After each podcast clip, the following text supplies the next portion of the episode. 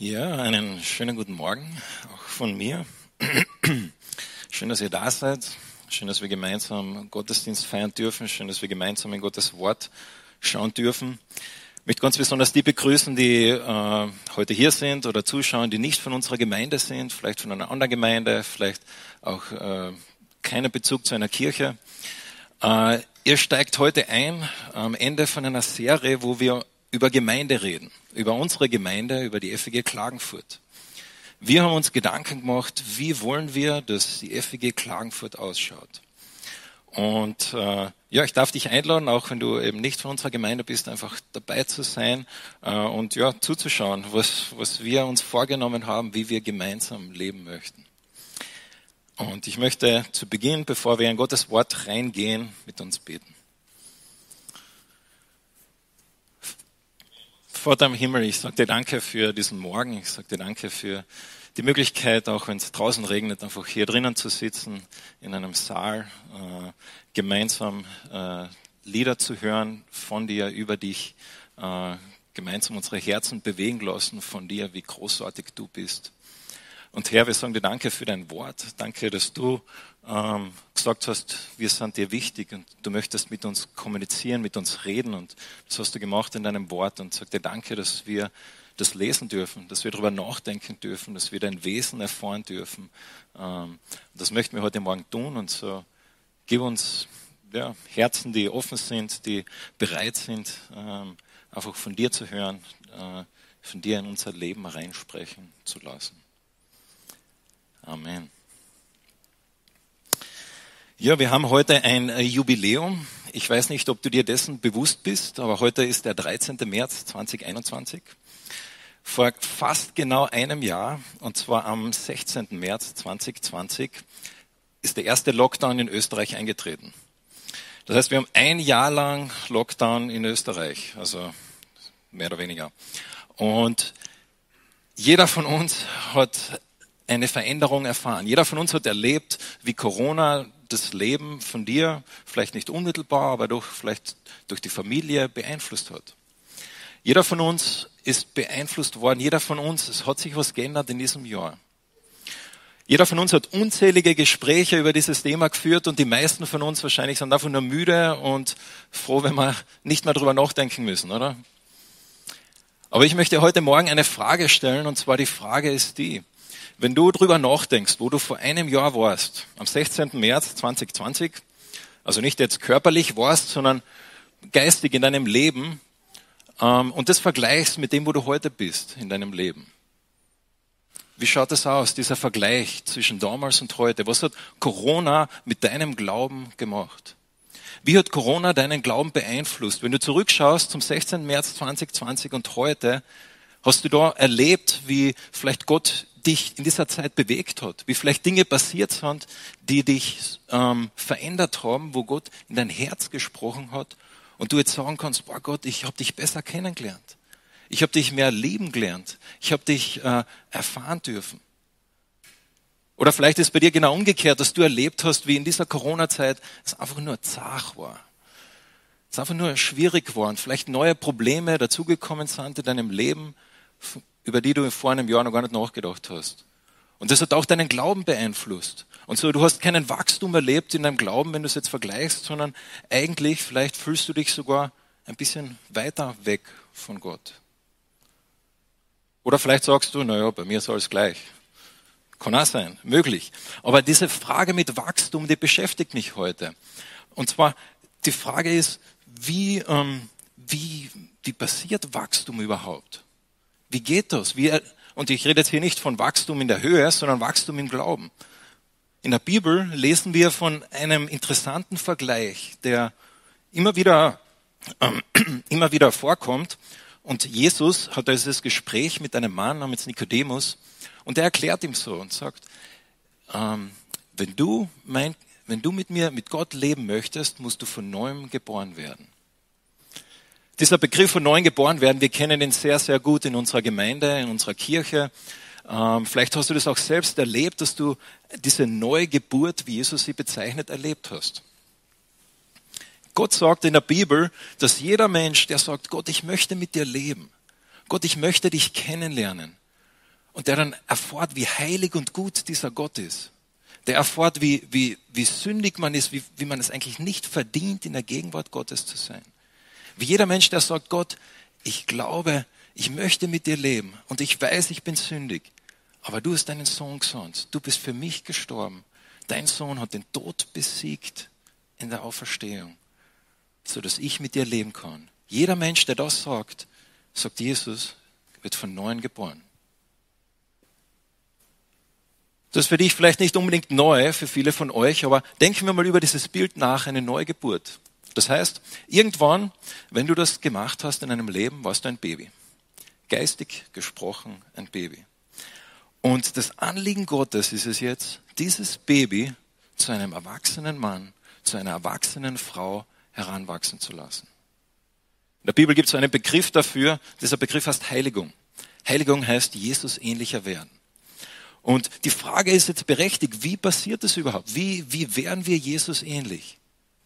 Ist es ein Anliegen in deinem Leben? Möchtest du Jesus ähnlicher werden? Möchtest du das? Ist das etwas, was dein, deine Zeit, deine Energie, deine Interessen beeinflusst, du sagst, ich möchte mehr von Gott erfahren, ich möchte ihn besser kennenlernen. Dieser gewaltige Gott, ich weiß, ich werde ihn nie verstehen, aber ich möchte mehr verstehen, ich möchte ihn mehr erleben. Ist das etwas, was du heute Morgen sagen kannst? Und ich möchte heute keine einfache Antwort geben und sagen, ja, Wachstum passiert genau so, sondern wir lesen von verschiedenen Dingen. Wir lesen in der Bibel davon, dass der Heilige Geist in uns wirkt. Gott wirkt diesen Wachstum in dir. Wir lesen in der Bibel, dass Jesus als Beispiel ein Beispiel für uns ist, an dem wir wachsen können, von dem wir lernen können.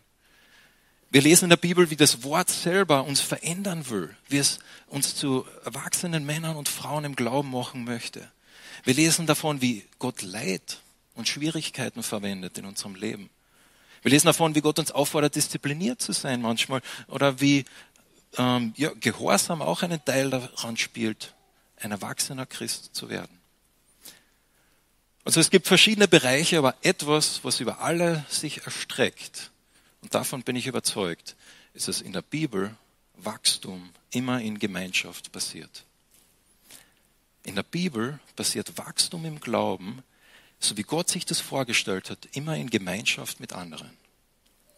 Und heute Morgen, wenn du eine Bibel da hast, dann äh, darf ich dich bitten, sie aufzuschlagen zum Epheser 4.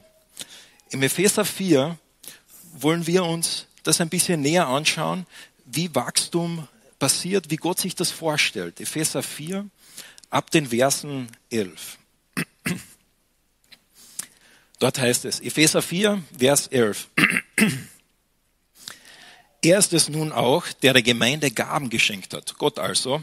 Er hat ihr die Apostel gegeben, die Propheten, die Evangelisten und, und die Lehrer. Sie haben die Aufgabe, diejenigen, die zu Gottes heiligen Volk gehören, für ihren Dienst auszurüsten, damit die Gemeinde, der Leib von Christus, aufgebaut wird. Also Paulus redet hier zu der Gemeinde in Ephesus und er sagt ihnen, wisst ihr, Gott hat der Gemeinde verschiedene Persönlichkeiten gegeben, verschiedene Gaben. Und diese Gaben, diese Persönlichkeiten wirken zusammen zu einem Ziel.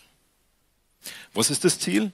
Das Ziel ist, dass die Menschen ausgerüstet werden für ihren Dienst. Dass mehr Menschen Gott kennenlernen, dass sie ihre Gaben entfalten können, dass sie wachsen in ihrem Glauben, damit die Gemeinde, der Leib von Christi, aufgebaut wird. Das heißt, ganz am Anfang hier in diesen paar Versen, die wir lesen, sagt Paulus, ein Ziel, warum Gott uns zusammengestellt hat, ist so, dass du im Glauben wachst. So dass du Jesus ähnlicher wirst, dass du mehr verstehst, was die Höhe, die Größe, die Breite, die Tiefe der Liebe Gottes ist. Dass du erfährst, wer Jesus ist. Dafür, sagt Paulus hier, hat Gott uns zusammengestellt in all unserer Verschiedenartigkeit. Und dann schreibt er weiter in Vers 13, und das soll dazu führen, dass wir alle in unserem Glauben und in unserer Kenntnis von Gottes Sohn zur vollen Einheit gelangen und dass wir eine Reife erreichen, deren Maßstab Christus selbst ist, in seiner ganzen Fülle. Also was ist das Ziel? Wo, warum hat Gott uns zusammengestellt? Das soll dazu führen, dass wir alle in unserem Glauben und in unserer Kenntnis von Jesus wachsen. Noch einmal. Paulus sagt hier, Gott hat uns zusammengestellt als FEG Klagenfurt, damit du Jesus ähnlicher wirst. Damit du in deinem Glauben und in deinem Wissen über Gott wachst. Dass du erlebst und erfährst, wie Gott ist. Und dass wir eine Reife erreichen, deren Maßstab Christus selbst ist. Und hier wortwörtlich heißt jetzt hier nicht Reife, sondern es heißt eigentlich, sondern dass wir erwachsene Männer werden, tatsächlich. Und wenn wir dieses Bild kennen von Jesus, wo Jesus sagt, jeder startet einmal als ein Baby und Paulus sagt hier, das Ziel ist, dass jeder einmal ein erwachsener Mann, eine erwachsene Frau ist, dann verstehen wir dieses Bild hier auch. Das ist das Ziel. Gott möchte, dass du im Glauben eine erwachsene Frau wirst. Ein erwachsener Mann. Und ich sage damit nicht, Paulus sagt damit nicht, dass das irgendwann einmal passieren wird. Aber das ist das Ziel. Das ist die Hoffnung Jesus mit deinem Leben. Dass er sagt, ich möchte dich verändern. Ich habe noch so viel vor mit dir. Ich möchte durch dich wirken. Ich möchte mit dir wirken. Ich möchte, dass du mich noch besser erforst und kennenlernen darfst. Und er sagt, wie, wie es nicht sein soll im nächsten Vers, in Vers 14. Denn wir sollen keine unmündigen Kinder sein. Wir dürfen uns nicht mehr durch jede beliebige Lehre vom Kurs abbringen lassen wie ein Schiff, das vom Wind und Wellen hin und her geworfen wird und dürfen nicht mehr auf die Täuschungsmanöver betrügerischer Menschen hereinfallen, die uns mit ihrem falschen Spiel in die Irre führen wollen. Paulus sagt, wenn du Christ wirst und du sagst, ja, jetzt passt, cool, ich bin gerettet, ich werde einmal mit Gott sein, lässig. Da sagt Paulus hier, Gott hat so viel mehr vor. Er möchte nicht, dass du dein ganzes Leben auf dieser Welt einfach ein geistliches Baby bist. Gott möchte dich heranführen zu einem äh, Jungscherkind, zu einem Teenager, zu einem Jugendlichen, zu einem erwachsenen Mann, zu einem weisen Mann, zu einer weisen Frau. Damit wir nicht einfach hin und her geworfen werden von allen möglichen Dingen, die das Leben uns wirft, die im Leben passieren, sondern dass wir sagen können, ich kenne meinen Gott ich weiß, wer mein Gott ist, weil ich es erfahren habe, weil ich erlebt habe durch die Dinge, die im Leben passiert sind, wer er ist. Und ich denke, Paulus geht hier nicht nur darum, obwohl er das da heraushebt, dass wir mehr über Gott wissen, dass, dass es ihm nur darum geht, ja, dass wir im Laufe dieses Lebens so viel wie möglich Wissen über Gott bekommen. Weil dann wäre die Lösung eigentlich recht einfach. Die Lösung wäre, wir gehen alle auf eine Bibelschule studieren alle Theologie, studieren alle Hebräisch, Griechisch und dann wissen wir mehr über Gott, oder? Aber wenn Jesus den Menschen begegnet, dann begegnet er diesen Menschen, die am meisten wissen über Gott, am härtesten. Da sagt er, ihr wisst zwar viel über mich, aber ihr kennt mich nicht. Und so ich denke, Paulus, obwohl er das, das, das, den Wissensaspekt hier herausgreift, ihm geht es um viel mehr geht es um die Person Jesus. Gott möchte dich in diesem Leben Jesus ähnlicher machen.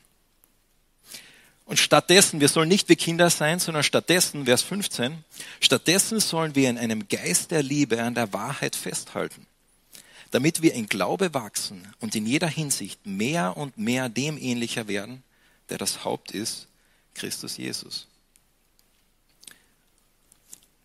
Gott möchte, dass du im Glauben wachst. Und wenn du jetzt über dieses letzte Jahr drüber nachdenkst, war das dein Anliegen auch? Oder warst du so mit anderen Dingen beschäftigt, dass du gar nicht drüber nachgedacht hast, drüber nachgedacht hast, Gott, ich möchte dich besser kennenlernen. Ich möchte dich besser erfahren. Ich möchte mehr von dir erleben. Gott, da ist noch so viel mehr von dir da. Glaubst du das? Glaubst du, dass das Gott mehr und mehr in dein Leben hineinsprechen möchte? Als die Eliana und ich, meine Frau, als wir geheiratet haben, haben wir gut gemeint, äh, viele Bücher geschenkt bekommen. Äh, diese Bücher waren eher Bücher. Ich glaube, wir haben, müssten zählen, aber ich glaube, es sind so sieben bis acht, vielleicht sogar neun Bücher, die wir bei unseren zwei verschiedenen Hochzeiten bekommen haben. Äh, wir haben noch nicht einmal die Hälfte davon gelesen, also das, die reichen noch für ein paar Jahre. Aber es gibt ein Buch, äh, das hat einen interessanten Titel. Dieses Buch, äh, auf Englisch geschrieben, aber der Titel, wenn ich den übersetze, dann wäre der folgende. Der Titel wäre, was wäre, wenn Jesus oder wenn Gott die Ehe nicht dazu geschaffen hat, dass wir glücklich sind, sondern dass wir heilig sind. Was wäre, wenn Jesus die Ehe dazu geschaffen hätte, nicht, dass wir einfach glücklicher werden, sondern dass wir heiliger werden, dass wir ihm ähnlicher werden, dass wir ihn mehr kennenlernen? Was wäre, wenn Gott sagt, ich habe dich in deine Arbeit reingestellt, nicht damit du vielleicht glücklicher wirst in dem, was du tust, in deinem Leben allgemein, sondern vielleicht habe ich dich dort reingestellt, damit du heiliger wirst, damit du mir ähnlicher wirst. Was wäre, wenn Gott sagt, ich habe dir diesen Freund gegeben, nicht damit du dich ständig gut fühlen kannst, damit alles äh, Schmetterlingsgefühle im Bauch sind ständig, sondern damit, dass du vielleicht daran lernst, was es heißt, im Glauben zu wachsen, mir ähnlicher zu werden in den Aufs und Abs im Leben mir zu begegnen. Was wäre, wenn Gott sagt, diese eine Sache, die in dem letzten Jahr in deinem Leben passiert ist, du weißt schon, diese eine Sache, die in deinem Leben passiert ist, wenn Gott sagt, ich habe diese Sache zugelassen, damit du mir ähnlicher wirst, damit du mich mehr kennenlernst in einer Tiefe, die du vorher nicht gekannt hast. Und Paulus endet dann diesen diesen Abschnitt im Vers 16. Ihm verdankt der Leib sein gesamtes Wachstum. Den Wachstum, den wir erleben, den du erlebst, der kommt nicht von uns. Das möchte ich ganz klar sagen. Paulus sagt es ganz klar hier. Jesus ist es, der dich wachsen lässt. Ihm, Jesus. Mit Hilfe all der verschiedenen Gelenke ist er zusammengefügt, der Leib, die Gemeinde. Durch sie wird er zusammengehalten und gestützt und jeder einzelne Körperteil leistet seinen Beitrag, entsprechend der ihm zugewiesenen Aufgabe. So wächst der Leib heran und wird durch die Liebe aufgebaut. Was sagt Paulus hier? Er sagt, Gott hat uns zusammengestellt, damit wir wachsen. Und er verbindet es damit, dass er sagt, Gott hat uns zusammengestellt wie einen Körper mit verschiedenen Gelenke und diese Gelenke wirken zusammen, damit du und ich Jesus besser kennenlernen. Gott hat sich Gemeinde unter anderem dazu ausgedacht, dass wir ihn erfahren, dass wir ihn erleben in einer Tiefe, die wir vorher nicht kannten. Und jeder einzelne Körperteil leistet seinen Beitrag dazu, entsprechend der ihm zugewiesenen Aufgabe. So wächst der Leib heran und wird durch die Liebe aufgebaut. Und ich denke, Paulus geht hier nicht darum, dass er sagt, der Wachstum der, der, der Größe einer Gemeinde passiert genau so, sondern eigentlich, was ist das Ziel? Das Ziel ist Liebe. Wortwörtlich heißt hier, so wächst der Leib heran in Liebe. Das heißt, so, Gott ist Liebe. So können wir ihn kennenlernen durch die Gemeinschaft miteinander. Und die berechtigte Frage ist jetzt natürlich, okay, da, da, lesen wir jetzt hier, jeder einzelne Körperteil leistet seinen Beitrag. Äh, was ist jetzt mein Beitrag? Und da könnten wir jetzt darauf eingehen, wir könnten jetzt darüber reden, über die verschiedenen Gaben, Stärken, Dinge, die Gott dir gegeben hat. Aber ich möchte es heute ein bisschen anders tun. Ich möchte heute darüber reden, was Gott an alle Gläubigen, an alle Christen sagt. Und ich habe mir sieben Bibelstellen herausgesucht und die lese ich euch jetzt kurz vor. Ihr könnt sie mitlesen, sie werden jetzt gleich eingeblendet. Sieben Bibelstellen, die Gott zu dir und zu mir sagt, wenn du ein Kind Gottes bist, wie er sich das vorstellt, dieses Miteinander. Hebräer 10, 24. Und weil wir auch füreinander verantwortlich sind, wollen wir uns gegenseitig dazu anspornen, einander Liebe zu erweisen und Gutes zu tun. Wir sind füreinander verantwortlich und wir wollen uns gegenseitig dazu motivieren, wir wollen uns anspornen und sagen, jawohl, wir wollen Jesus nachfolgen, wir wollen ihn besser kennenlernen, wir wollen Gutes tun, wir möchten wachsen. Galater 6. Geschwister, wenn jemand sich zu einem Fehltritt verleiten lässt, sollt ihr, die ihr euch von Gottes Geist führen lässt, ihm voller Nachsicht wieder zurechthelfen. Dabei muss aber jeder von euch auf sich selbst acht geben, damit er auch in Versuchung gerät. Das heißt, auch wenn, wenn schwierige Dinge passieren, was ist Gottes Antwort dazu, wenn wir sündigen? Dann sagt Gott, ja, ich habe den Körper, die Gemeinde Christi dazu gemacht, dass ihr gegenseitig euch helft. Im nächsten Vers, helft einander, eure Lasten zu tragen. Auf diese Weise werdet ihr das Gesetz erfüllen, das Christus uns gegeben hat. dein Auftrag, Auftrag Gottes an dich als Kind Gottes ist, die Lasten von dem zu tragen, der gerade neben dir sitzt. Damit er nicht alleine durch dieses Leben geht. Wenn dein Bruder sündigt, Bruder sündigt, dann geh zu ihm und stell ihm unter vier Augen zur Rede. Hört er auf dich, so hast du deinen Bruder zurückgewonnen. Was ist Gottes Antwort darauf, wenn jemand sündigt? Er hat gesagt, ich habe euch zusammengestellt, dass der, der das vielleicht nicht sieht, das dem anderen sagen kann, der das sieht. Dass ihr gegenseitig euch anspornt, euch gegenseitig ermutigt, gegenseitig zeigt, hey, da gibt es etwas in deinem Leben. Ich glaube, da möchte Gott noch etwas mit dir machen. Da möchte er dir noch etwas zeigen. Darum macht euch gegenseitig Mut und helft einander im Glauben weiter, wie ihr es auch jetzt schon tut. Es ist eine demotivierende Sache, alleine durchs Leben zu gehen, oder? Ganz unabhängig vom Glauben. Aber als Christ sagt Jesus, ich habe euch zusammengestellt, ermutigt einander. Hey, hast du heute schon wen ermutigt? Hast du heute schon jemand gesagt, hey, ich weiß, wie es dir geht, aber ich möchte ermutigen mit dem und dem. Lass mir das und das sagen. Weißt du, was ich erfahren habe, was Jesus gemacht hat? Lass mir davon erzählen. Also wir teilen einander, wir ermutigen einander. Und das gilt für jeden. Nicht nur für ein paar, sondern an jeden Christen, sagt Paulus hier, das sind Thessalonicher. Ein paar Verse weiter. Weiter bitten wir euch, Geschwister, weist die zurecht, die ein ungeordnetes Leben führen. Ermutigt die, denen es an Selbstvertrauen fehlen, fehlt. Helft den Schwachen, habt mit allen Geduld. Mehrere Aufforderungen sind da drin. Helft einander, wie wir es schon vorher gehört haben. Ähm, habt miteinander Geduld. Und wenn du Dinge siehst im Leben von anderen, dann zeig ihm das. Nicht als jemand, der ihn verurteilt, sondern als jemand, der sagt, hey, wir sind gemeinsam unterwegs auf dieser Straße. Und ich habe das gesehen in deinem Leben. Darf ich dir das sagen? Und schlussendlich die letzte Bibelstelle, die ich hier herausgesucht habe. Meine Freunde, wir wollen einander lieben. Denn die Liebe hat ihren Ursprung in Gott. Und wer liebt, ist aus Gott geboren und kennt Gott. Meine Freunde, da Gott uns so sehr geliebt hat, sind auch wir verpflichtet, einander zu lieben. Ich habe diese paar Bibelverse herausgepickt, herausgenommen. Es gäbe noch viel mehr. Aber du siehst schon, diese Aufträge, diese ähm, Aufforderungen gehen an alle. Und jetzt, jetzt haben wir ein Problem als FEG Klagenfurt. Und zwar das Problem ist, dass wir gerade hier sind im Gottesdienst und eine Person redet und in diesem Saal hören 50 Personen zu, online vielleicht noch einmal 100 ähm, und alle hört sie mir zu. Passiert gerade irgendetwas von dem, was wir gerade gelesen haben?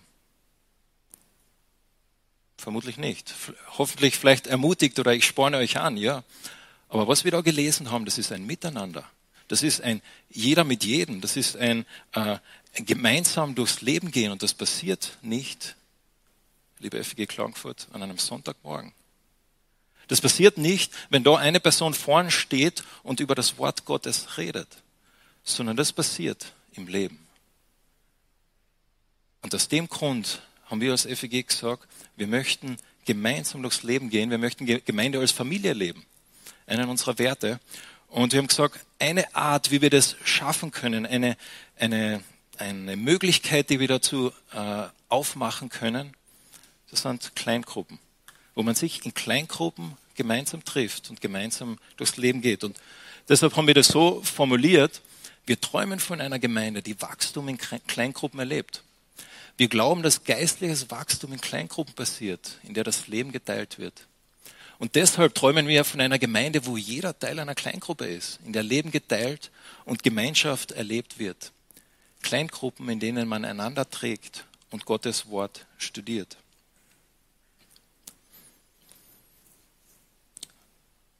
Ich weiß nicht, ob du Teil einer kleinen Gruppe bist. Es gibt bei uns viele Kleingruppen, es gibt Hauskreise, es gibt äh, Jugendgruppen, es gibt äh, die Phase-Gruppe, es gibt die Gehörlosengruppe, es gibt ähm, Eltern-Kind-Treff, es gibt verschiedenste Kleingruppen, vielleicht auch Zweierschaften, Mentoring. Es gibt ganz verschiedene kleine Gruppen. Ich weiß nicht, ob du eine Gruppe hast in deinem Leben. Aber wenn du das hast, dann hast du hundertprozentig eines dieser Dinge von diesen Bibelstellen schon erlebt. Dann hast du vielleicht erlebt, wie er zusammensitzt und jemand erzählt einfach gerade, wie er gerade durch eine schwere Zeit in seinem Leben geht.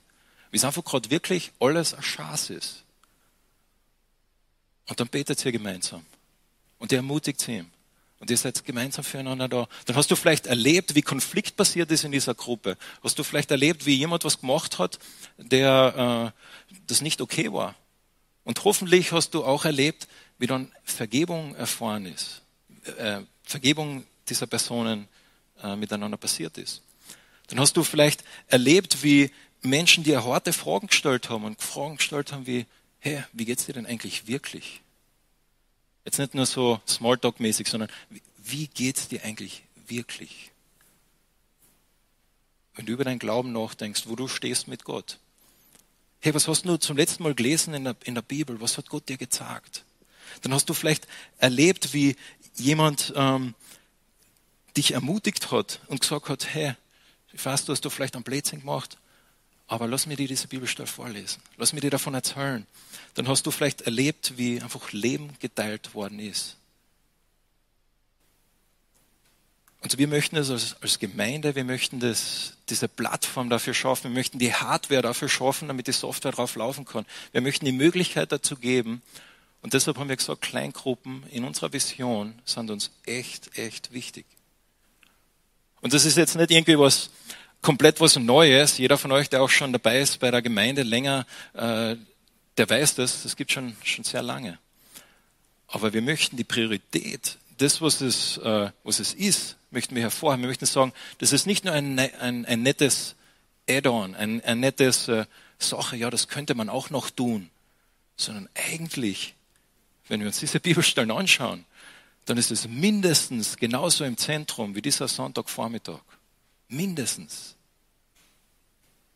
Dass wir gemeinsam durchs Leben gehen, gemeinsam diese Dinge erfahren, gemeinsam im Glauben wachsen dürfen, durch die Höhen und Tiefen gehen. So hat Gott sich das vorgestellt. Und mit diesen Kleingruppen, das ist unser Versuch in unserer Gesellschaft, in unserer heutigen Zeit zu sagen, das möchten wir erleben, das möchten wir tun, das möchten wir ganz bewusst äh, fokussieren. Und das ist vielleicht eine Nachricht, die in unserer Gesellschaft gar nicht so gut ankommt. Auch in unserer christlichen Gesellschaft. Weil ich habe auch schon viele Gespräche gehabt, äh, wo Menschen sagen, naja, ich habe ich hab meine, meine Bibel und äh, den Heiligen Geist in mir und das ist einfach zwischen Gott und mir, mein Glaube. Die, die anderen Menschen, ja, das ist nicht so meine Sache. Wir, wir tendieren dazu, in der westlichen Gesellschaft individualistische Christen zu sein. Dass wir sagen, mein Glaube, das ist nur was zwischen mir und Gott. Und ich denke, wenn wir im Neuen Testament lesen, in der Bibel lesen, dann sehen wir, dass Gott das nie so gesehen hat, sondern dass Glaube immer in Gemeinschaft passiert ist. Das Leben immer in Gemeinschaft passiert ist. Wachstum im Glauben immer in Gemeinschaft passiert ist. Und so ich möchte dich einladen. Ich weiß nicht, ob du eine dieser Kleingruppen hast. Wenn nicht, dann lass diese Möglichkeit jetzt nicht einfach vorbeigehen, sondern frag dich, bet zu Gott, red mit Gott und sag, Herr, vielleicht gibt es irgendeine Gruppe, wo ich mich anschließen kann. Und vielleicht hast du aber eine Gruppe, vielleicht hast du einen Hauskreis, wo du vielleicht auch schon jahrelang dabei bist und dann möchte ich dich herausfordern. Erlebt ihr diese Dinge, die wir da gerade gelesen haben in diesen Bibelstellen? Erlebt ihr das? Vielleicht ist es Zeit, in euren Hauskreis einmal zusammenzusitzen und zu sagen, hey, vielleicht waren wir in den letzten Wochen, Monaten, Jahren nicht wirklich so offen, wie Gott sich das vorgestellt hat. Vielleicht haben wir deshalb nicht gemeinsam Wachstum erlebt. Ich möchte euch herausfordern, eure Hauskreise, als Hauskreisleiter, aber einfach nur als Teilnehmer oder als Gruppenleiter, euch das zu fragen. Erleben wir das? Wenn du heute runtergehst in mein Büro, dann siehst du die Bilder von zwei Männern. Äh, ein Mann ist ein Mann mit dem Namen Jim Elliot, den anderen Mann sage ich jetzt nicht, könnt ihr anders mal herausfinden. Müsst ihr selbst vorbeikommen auf ein Café in meinem Büro. Aber dieser Jim Elliot ist für mich ein Vorbild. Genauso wie dieser andere Mann. Aber warum ist der Jim Elliot für mich ein Vorbild? Jim Elliot war ein Missionar, der gestorben ist in, äh, in den 50er Jahren und er hat ein Tagebuch geschrieben bis zum Tag seines Todes oder ein paar Tage davor. Und dort lesen wir von seinem Herzen. Und als ich dieses Tagebuch zum ersten Mal gelesen habe, hat mir das einfach ergriffen. Und wisst ihr, eine Sache, die mich beim Jim Elliot einfach begeistert, ist, dass er mit dem Status quo nie zufrieden war. Hier ist ein Zitat, eine Sache, die er einmal gesagt hat. Gott, ich bitte dich, entzünde diesen nutzlosen Reisig meines Lebens, damit ich für dich brenne. Verzehre mein Leben, mein Gott, denn es gehört dir. Wenn du Jim Elliots Tagebuch liest, dann wirst du merken, wie er nie zufrieden war mit dem. Er hat immer gesagt, Gott, ich möchte mehr von dir erfahren. Ich weiß, da ist noch mehr von dir, das ich nicht verstehe, das ich nicht erlebt habe, das ich noch sehen möchte. Und er hat immer da gepusht und da weitergegangen. Und wisst ihr, was Gott dann sagt? Wisst ihr, was Gott dann sagt? Gott sagt, super, ich habe mir das so vorgestellt zwar, das ist jetzt, äh, soll ein Feuer darstellen. Ich habe es nicht angezündet. Äh, habe mir gedacht, das wäre dann doch ein bisschen zu viel heute. Aber stell dir vor, hier wäre ein Feuer. Das Feuer, äh, das symbolisiert, wie, wie, wie Gott in uns wirkt, wie Gott in uns lebt, wie Gott in uns äh, verändert, wie Gott uns reinigt, wie wir wachsen im Glauben. Das ist du, dieses Feuer mit diesen Holzscheiteln da. Und Gott sagt, so habe ich mir Wachstum, so habe ich mir Gemeinschaft vorgestellt, dass man sich gegenseitig, äh, ja, gegenseitig Wärme gibt, gegenseitig hilft. Und was passiert jetzt, wenn jemand sagt, naja, aber ich, ich bin einfach, das, ich, mein, mein Glaube ist zwischen, zwischen mir und Gott, Bibel und, und Gott. Was passiert, wenn du diesen, diesen Holzscheitel nimmst und da herlegst? Manchmal dauert es ein bisschen länger, manchmal weniger lang, je nachdem, wie groß er ist, aber früher oder später, der geht aus. Der geht aus. Gott hat sich das nicht so vorgestellt, sondern Gott hat sich vorgestellt und gesagt, ich stelle mir vor, dass meine Gemeinde, meine Kinder gemeinsam das Leben gehen, gemeinsam das erleben. Und liebe Gemeinde, wir möchten das erleben. Wir möchten das erfahren. Und so, ich darf dich einladen, auch wenn du heute jetzt zuschaust und vielleicht hast du mit Glauben ja überhaupt nichts am Hut und du denkst, ja, das ist eine ganz interessante Geschichte. Ich möchte dich einladen. Vielleicht ist es auch für dich dran, einfach mal vorbeizuschauen bei einer dieser Gruppen, einfach mal zu sagen, ich, ich schaue mir das einmal an, ob das wirklich so ist, wie der davon redet. Wir haben gesagt, zweiten Teil, wir träumen von Kleingruppen, wo jeder sich willkommen fühlt, egal wo er im Glauben steht. Kleingruppen, die so herzlich und voller Leben sind, dass sie sich ständig vermehren.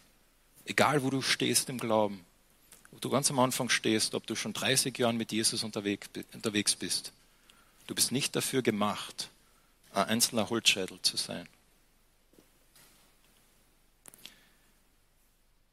Ich möchte Gottesdienst mit einer Geschichte von Jesus beenden. Diese Geschichte hat Jesus erzählt im Matthäus-Evangelium. Da erzählt er von zwei Häusern. Jeder von euch kennt diese Geschichte wahrscheinlich.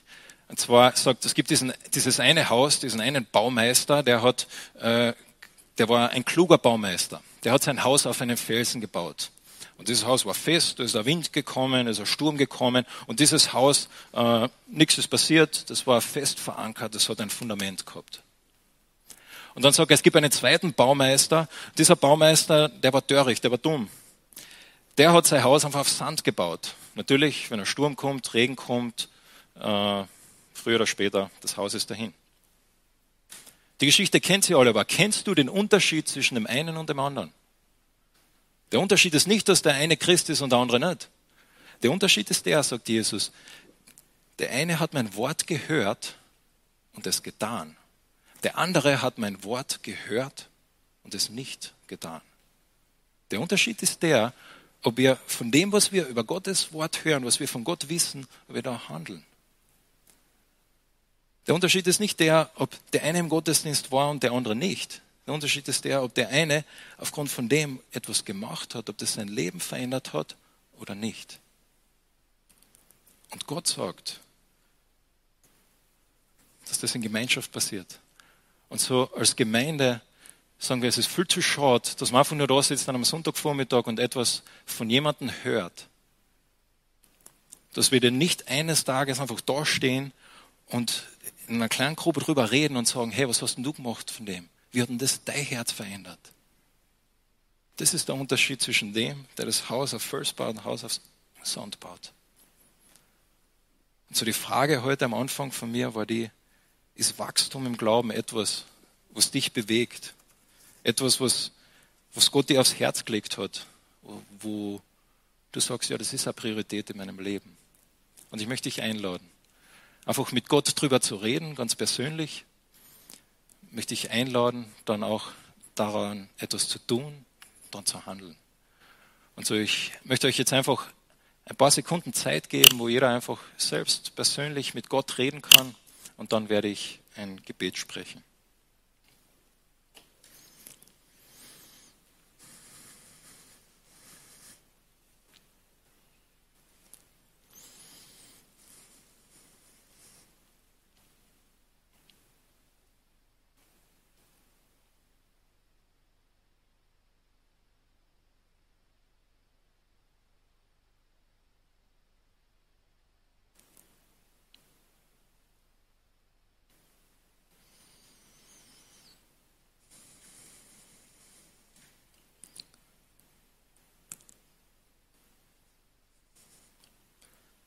Vater im Himmel, ich sage dir danke für dein Wort. Danke dir dafür, dass du deinen Willen in deinem Wort so klar sagst. Danke dir dafür, dass du äh, uns als Menschen gemacht hast, die einander brauchen. Danke dir dafür, dass wir nicht allein durchs Leben gehen müssen, sondern dass du diese geniale Idee gehabt hast von Gemeinschaft, von Gemeinde. Und Herr, ich bitte dich, dass, dass das etwas ist, was, was wir erleben, was wir erfahren dürfen. Dass wir diese Offenheit und diese auch Verletzlichkeit, ähm, dass das Teil von unserem Leben ist als, als Gemeinde, aber auch von jedem, der jetzt gerade zuhört und liest. Das Leben ist zu kurz, das Leben ist zu schön und du bist zu gewaltig, zu großartig, dass wir diese Gelegenheit einfach nur vorbeiziehen lassen. Und Jesus Christus sagt dir Danke, dass es dein Geist ist, der das in uns will. Vielleicht wollen wir das gar nicht, aber du willst es in unserem Herzen. Und so bitten wir dich einfach, mach uns ähnlicher zu deinem Sohn. Lass uns mehr erfahren von der Breite, von der Höhe, von der Tiefe, von der Größe, von der Gewaltigkeit von dem, wer du bist. Amen.